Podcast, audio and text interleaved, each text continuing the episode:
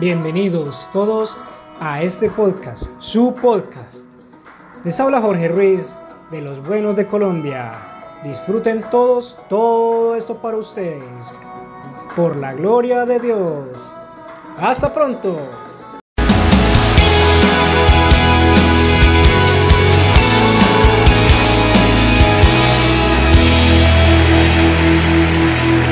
Dios les bendiga. Es una alegría entrar en sus hogares. Y si están en nuestra área, vengan y sean parte de nuestros servicios. Les prometo que les haremos sentir como en casa.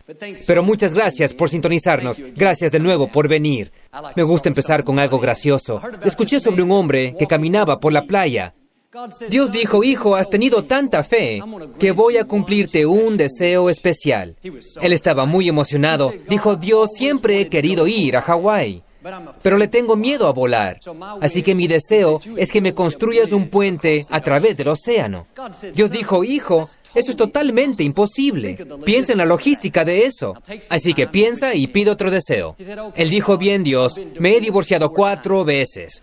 Todas mis ex esposas dicen que soy tan insensible. Mi deseo es que yo pueda entender a las mujeres.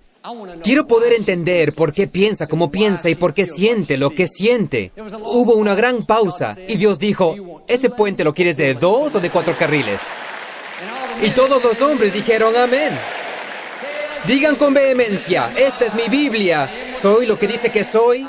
Tengo lo que dice que tengo. Puedo hacer lo que dice que puedo hacer. Hoy seré enseñado la palabra de Dios. Atrevidamente confieso, mi mente está alerta, mi corazón receptivo. Nunca seré el mismo. En el nombre de Jesús, Dios les bendiga. Quiero hablarles hoy sobre sé positivo o guarda silencio. Todos nosotros estamos parados sobre promesas, cosas que nos mantienen creyendo.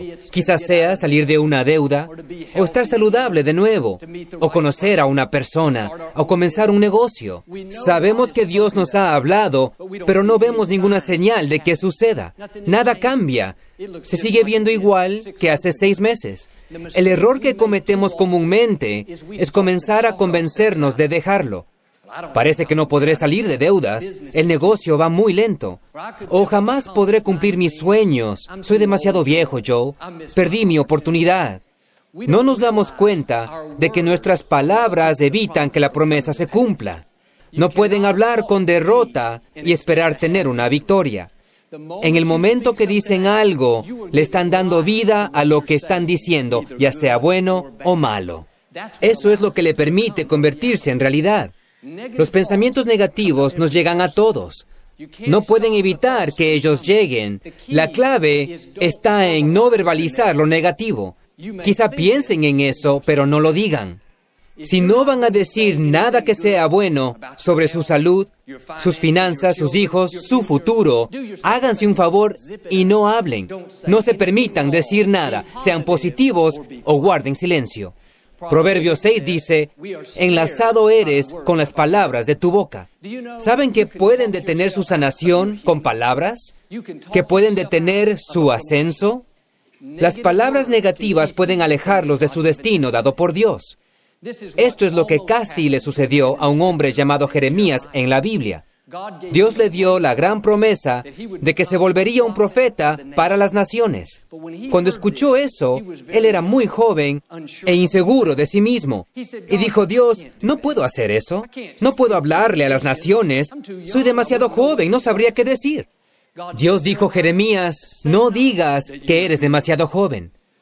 Lo primero que hizo Dios fue detener sus palabras negativas. ¿Por qué hizo eso? Dios sabía que si Él decía, no estoy calificado, no puedo hacer esto, no tengo lo que se necesita, se volvería exactamente lo que estaba diciendo. Dios dijo en efecto, Jeremías, silencio. Quizá lo pienses, pero no lo digas. Luego nos dice cómo Jeremías cambió lo que decía y se volvió el profeta para las naciones. La promesa se cumplió. De igual forma, Dios nos ha llamado a cada uno para hacer algo grandioso. Nos ha dado sueños, deseos en el interior, Pero es fácil decir como Jeremías, no puedo hacer eso. Estoy demasiado joven, demasiado viejo. He cometido demasiados errores, no tengo la educación, no tengo la experiencia. Todos podemos hacer excusas, pero Dios nos está diciendo lo que le dijo a Jeremías, dejen de decir eso. No maldigan su futuro. Esas palabras podrán alejarlos de lo mejor de Dios. Y algunas veces las promesas se demoran en llegar debido a lo que estamos diciendo. Imaginen que su respuesta está en camino. Dios ya ha despachado al ángel con su curación, su ascenso, su reivindicación. Pero justo antes de llegar, Dios le dice al ángel, un momento, ya no sigas, quédate donde estás. El ángel dice, ¿por qué Dios? Es lo que prometiste, está en tu palabra. Dios dice, no, escucha lo que están diciendo. Están hablando de que no sucederá. Como el problema es muy grande, que ha pasado mucho tiempo, como no conocerán a la persona indicada. Las palabras negativas detienen sus promesas. Me pregunto cuántas veces estamos tan solo unos meses de ver la respuesta, a unos cuantos meses de conocer a esa persona. Han estado orando por años que Dios les traiga a esa persona a su vida, pero justo antes de que aparezca, bajan la guardia, comienzan a decir, no va a suceder, estoy demasiado viejo, nadie está interesado en mí. Dios tiene que decirle al ángel, no sigas adelante. La buena noticia es que la promesa aún está en tu futuro. Dios no la canceló por volvernos negativos. Aún tiene a la persona indicada para ti. Y si silencian esa duda y se cambian a la fe, en el momento indicado aparecerán. Dios liberará lo que las palabras negativas han retrasado. Dios aún tiene su sanación, su ascenso, su reivindicación. Ahora hagan su parte y dejen de hablar sobre cómo no va a suceder. Quizá no vean la manera, pero Dios siempre la tiene. Quizá parezca imposible, pero Dios puede hacer lo imposible. Solo porque no ven que algo está sucediendo no significa que Dios no está trabajando. Ahora, detrás del escenario, Dios acomoda las cosas en su favor. Alinea a las personas indicadas, está alejando a la gente incorrecta, nos está posicionando justo donde quiere que estemos. Ahora no retrasen la promesa diciendo palabras negativas. Nuestro hijo Jonathan tiene 17 años. Estamos en el proceso de aplicar a diferentes universidades. Algunas escuelas solo aceptan al 5% de los estudiantes que aplican. Eso significa que el 95% de los prospectos son rechazados. Es fácil pensar, para empezar, por qué aplicar a esas escuelas. Es prácticamente imposible. Nueve de cada diez son rechazados. Jonathan, no te hagas ilusiones, no veo cómo podrías entrar ahí. Si no tenemos cuidado, nos alejaremos de ello. Quizá tengan esos pensamientos, pero no cometan el error de verbalizarlos. Aprendan cómo voltearlo. Dios, yo sé que tienes a mi hijo en la palma de tu mano. Ya elegiste la universidad a la que asistirá. Quizás solo haya un 5% de oportunidades, pero Dios, yo sé que contigo hay un 100% de oportunidad de que entre a donde tú quieres que entre. Dios, tú controlas todo el universo. Eso es mucho mejor que decir, la probabilidad está en mi contra, no se ve bien, no veo cómo podría suceder. No, guarden silencio. Si no pueden ser positivos, guarden silencio. Están profetizando su futuro. Si dicen, jamás entraré, entonces jamás entrarán. Si dicen, este problema me va a hundir, entonces te hundirá. Y si dicen, jamás podré costear una buena casa, entonces jamás podrán costear un buen hogar. Son atrapados por las palabras de su boca. En Lucas capítulo 1, un ángel se le apareció a un hombre llamado Zacarías. El ángel le dijo que su esposa Elizabeth tendría un bebé y lo nombrarían Juan. Zacarías estaba muy sorprendido porque él y su esposa ya eran de edad avanzada. Le dijo al ángel, ¿estás seguro que esto sucederá? Suena bien, pero ¿ves lo viejos que estamos? Para mí no parece ser posible. El ángel dijo, Zacarías, yo soy Gabriel, me paro en la presencia del Dios Todopoderoso y lo que Dios dice sucederá. Pero Dios conoce el poder de nuestras palabras. Sabía que si Zacarías se la pasaba hablando en derrota, eso detendría su plan. Así que Dios hizo algo inusual. El ángel dijo, Zacarías, por haber dudado, permanecerás en silencio y no podrás hablar hasta que el bebé nazca. Zacarías se fue de ahí sin poder hablar. No pudo decir una sola palabra durante nueve meses hasta que el bebé nació. ¿Por qué le quitó Dios el habla? Dios sabía que comenzaría a decirle a sus amigos que no iba a pasar. Amigo, un ángel se me apareció y dijo que tendría un bebé. Debe haberse equivocado. Estamos muy viejos. Dios sabe que con nuestras palabras profetizamos nuestro futuro. Muchas veces pensamos, bueno, yo, Dios es Dios. Si quiere bendecirme, me bendice. No, Dios trabaja por leyes. Sí, Dios quiere bendecirles, pero no sucederá si están hablando en derrota sobre su vida. Es por eso que la Biblia dice, pongan una vigilia sobre su boca. En pocas palabras, por favor, cuiden lo que dejan salir de su boca. Esto es más importante en tiempos difíciles, ya que es fácil ponerse negativo. Pues yo no creo que nunca me vaya a curar. He estado enfermo por tres años. Pongan una vigilia sobre su boca. No profeticen esa derrota. Si van a decir algo, digan lo que Dios dice. Viviré y no moriré. Dios está restaurando mi salud. Él cumplirá los días de mi vida. Eso es lo que deberíamos decir. Pensamientos llegarán. Jamás cumplirás los sueños. Jamás serás más de lo que eres. Has llegado tan lejos como puedes. No pueden evitar aquellos pensamientos, pero pueden elegir no darles vida al decirlos en voz alta. Cuando no los dicen, los pensamientos morirán al nacer.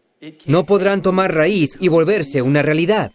Pero al decirlo, le están dando nacimiento a lo que dicen. A lo largo del día tienen que preguntarse, ¿quiero que entre en mi vida lo que estoy a punto de decir? Porque están llamando a lo que están diciendo. Cuando dicen, jamás saldré de deudas, la economía está lenta, están invitando a problemas y carencias. Cuando digan, este problema es muy grande, no creo que nunca saldré de él, están invitando a la derrota, la mediocridad. Tienen que enviar nuevas invitaciones. Cuando digan, daré y no pediré, el favor de Dios me rodea como un escudo. Todo lo que toco prospera y funciona. Están invitando un incremento, oportunidades, éxito. Cuando dicen, yo superaré este problema, soy más que un conquistador. Si Dios está conmigo, ¿quién estaría en mi contra? Están invitando la fuerza, sanación, restauración, reivindicación, avances. Ahora presten atención a lo que están invitando. Jamás pasaré este curso de álgebra. Jamás he sido bueno en las matemáticas, yo no las entiendo. Cambien la invitación. Puedo hacerlo todo a través de Cristo. Lo entiendo perfectamente, estoy lleno de sabiduría, soy un buen estudiante. Así invitan buenas calificaciones. Están invitando sabiduría, invitan bendiciones de Dios. Asegúrense de estar enviando invitaciones correctas. Cuando comencé a dar servicios en el 99, jamás había hecho esto y estaba muy nervioso y muy inseguro. Todo tipo de pensamientos negativos me venían a la mente. Cosas como, Joel, irás ahí y harás el ridículo. No sabrás qué decir. Nadie te va a escuchar. No tienes la experiencia. A lo largo del día tenía que ignorar esos pensamientos. Me la pasaba murmurándome a mí mismo, estoy bendecido, estoy equipado, soy fuerte en el Señor. Antes de venir a dar el servicio, me miraba a mí mismo en el espejo y decía, Joel, eres muy capaz, te han criado para un momento como este. Los servicios saldrían por todos lados a través de la televisión. Llegaban los pensamientos diciendo, ¿qué estás haciendo ahí? Otros ministros están mucho más calificados. Nadie va a sintonizarte. En vez de repetir eso, desde un principio comencé a decir, Padre, quiero darte las gracias porque mucha gente se siente atraída hacia mí. Cuando me sintonizan, ya no cambian el canal. Ustedes sabían Yo recibo cartas de gente diciéndome, yo jamás veo programas de ministros, pero estaba cambiando los canales y cuando vi el tuyo no podía quitarlo. Eso es mucho mejor que ir por ahí diciendo, no estoy calificado, no tengo la experiencia o lo que se necesita. La escritura dice, tienen que decir las cosas que no son como si ya fueran. No me sentía con confianza, pero me llamé a mí mismo confiado. No me sentía bendecido, pero me llamé bendecido. Quizá no se sientan bendecidos, pero tienen que llamarse bendecidos. Las circunstancias quizá no indiquen que son prósperos, pero tienen que llamarse prósperos. Quizá no se sientan saludables hoy, pero no se la pasen diciéndole a todos que no lo lograrán. Comiencen a llamarse saludables, íntegros, fuertes, llenos de energía, llenos de vida. Cuando Josué guiaba a la gente de Israel hacia la tierra prometida, llegaron a la ciudad de Jericó y hacía entre ellos y su destino.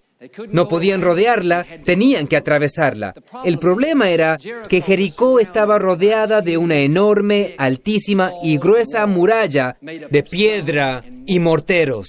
No parecía haber manera de entrar para los israelitas. Pero Dios les dijo que hicieran algo que sonaba extraño.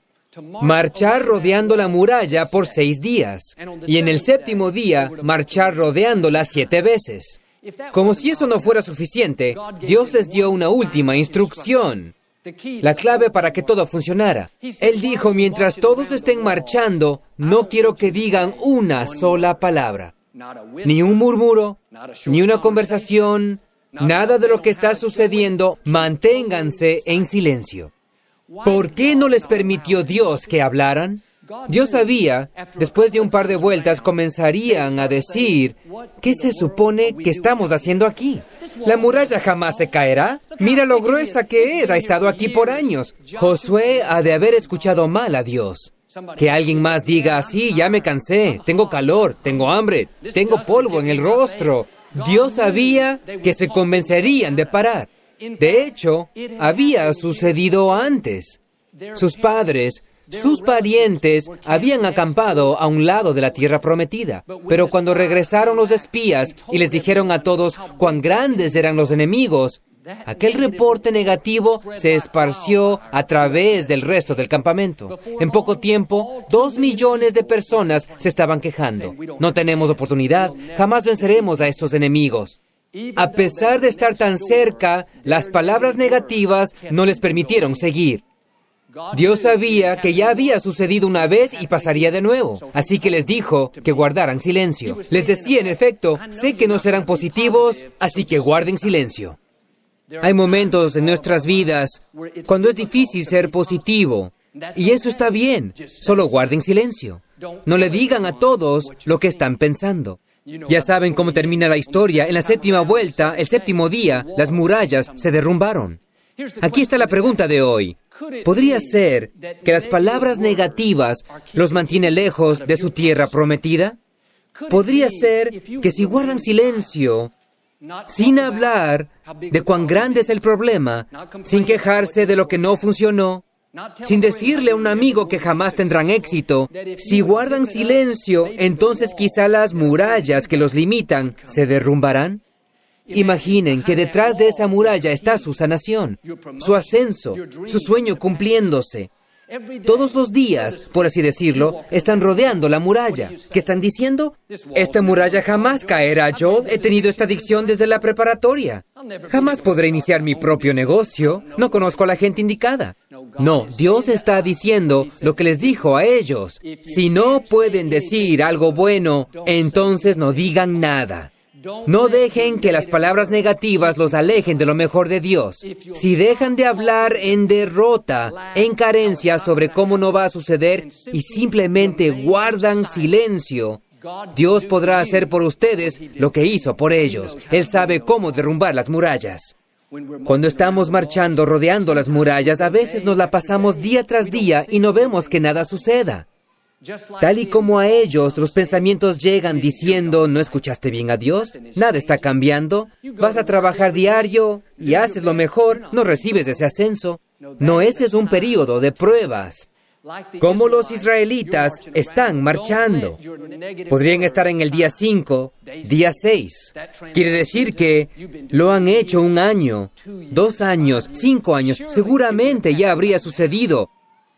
No, pasen esa prueba. No comiencen a quejarse. No hagan como el primer grupo diciendo, ¿qué caso tiene? Mejor quedémonos aquí. No, cuando lleguen los pensamientos negativos, déjenlos morir antes de nacer. Niéguense a profetizar la derrota sobre su vida. Si hacen esto, llegarán a su séptimo día. Como los israelitas, aquellas murallas se derrumbarán. Dios es un Dios leal. Él hará lo que les prometió. Segunda epístola de Reyes capítulo 4. Había una mujer que era muy buena amiga con el profeta Eliseo. De hecho, había construido un cuarto extra en su hogar para que cuando Eliseo estuviera de visita se pudiera quedar ahí. Un día Eliseo le preguntó que qué podría hacer por ella para devolver el favor. Ella le dijo, nada, Eliseo, mi esposo y yo estamos muy bien. Eliseo notó que no tenían ningún hijo. Su esposo era un hombre mayor. Antes de irse profetizó, para esta época, el próximo año tendrán un bebé. Ella estaba tan emocionada. Sin duda, el siguiente año tuvo un bebé varón.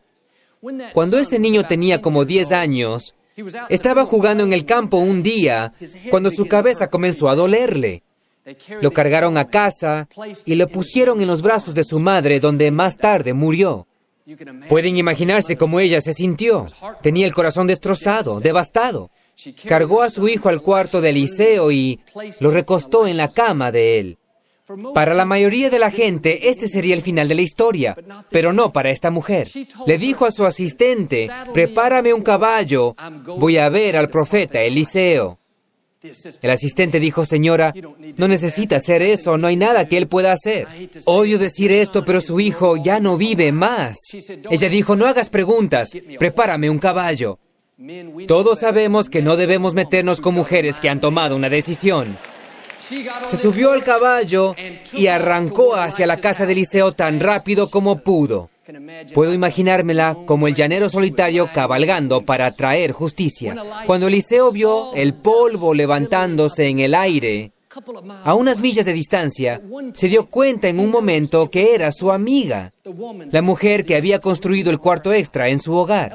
Eliseo le dio a su asistente Giesi, ve a ver qué sucede. Giesi montó su caballo y se encontró con ella en el camino, la detuvo y dijo, Eliseo está preocupado, ¿por qué vienes inesperadamente y con tal prisa? ¿Sucede algo? Me encanta la manera en que contestó. Ella dijo, no, todo está bien. Siguió avanzando a toda velocidad. Giesi lo pensó y dijo, eso no tiene sentido. La alcanzó una segunda vez. Déjame preguntarte de nuevo, ¿está todo bien con tu esposo? Ella le dijo, todo está bien. ¿Está todo bien en tu hogar? Todo está bien. Entonces él preguntó, dime, ¿está todo bien con tu hijo? Ella dijo de nuevo, todo está bien. Ella estaba hablándole con fe.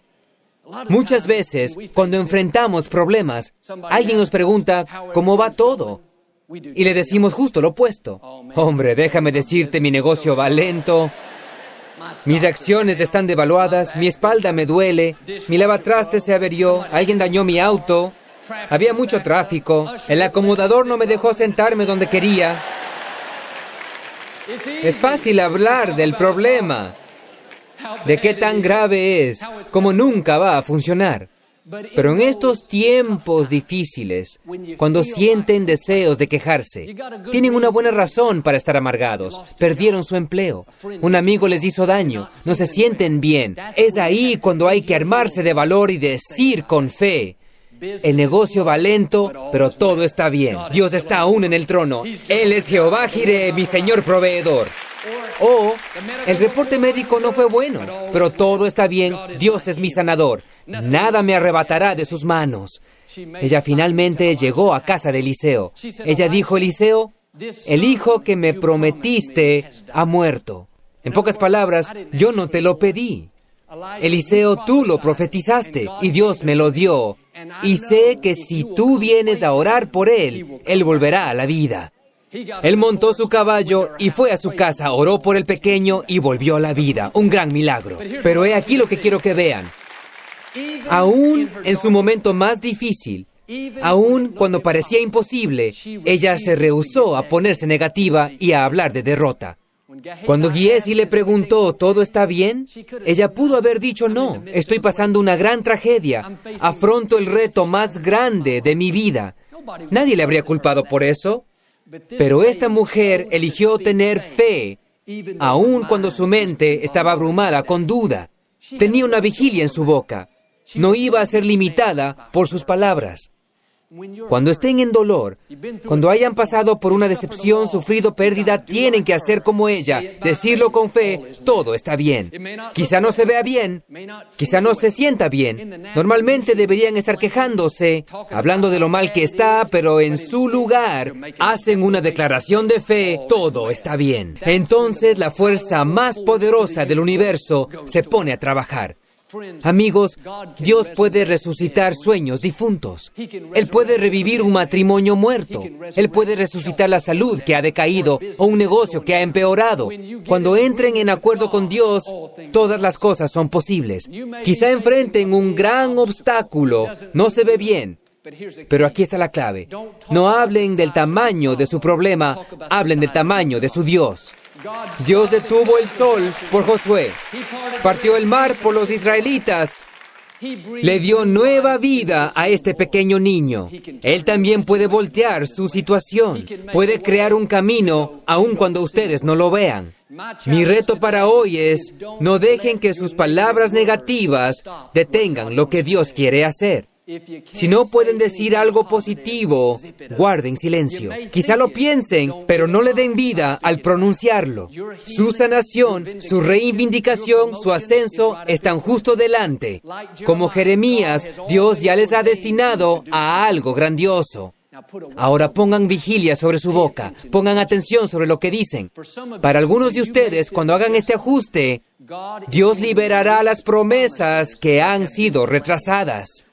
Lo que han estado orando, romper esa adicción, conocer esa persona, recuperar la salud, comenzar el negocio, de pronto las cosas tomarán su lugar. Verán el favor de Dios de nuevas maneras. Abrirá nuevas puertas de oportunidad. Yo creo y declaro, como los israelitas y Josué, toda muralla que los limita está por derrumbarse. Ustedes y sus hijos entrarán en su tierra prometida. Si lo reciben, pueden decir amén este día. No nos gusta cerrar nuestra transmisión sin antes dar la oportunidad de hacer de Jesús el Señor de sus vidas. ¿Podrían orar conmigo? Solo digan, Señor Jesús, me arrepiento de mis pecados. Ven a mi corazón, hago de ti mi Señor y Salvador. Amigos, si oraron esta simple oración, creemos que han renacido. Entren a una iglesia basada en la Biblia, mantengan a Dios en primer lugar, los llevará a lugares que nunca habían soñado.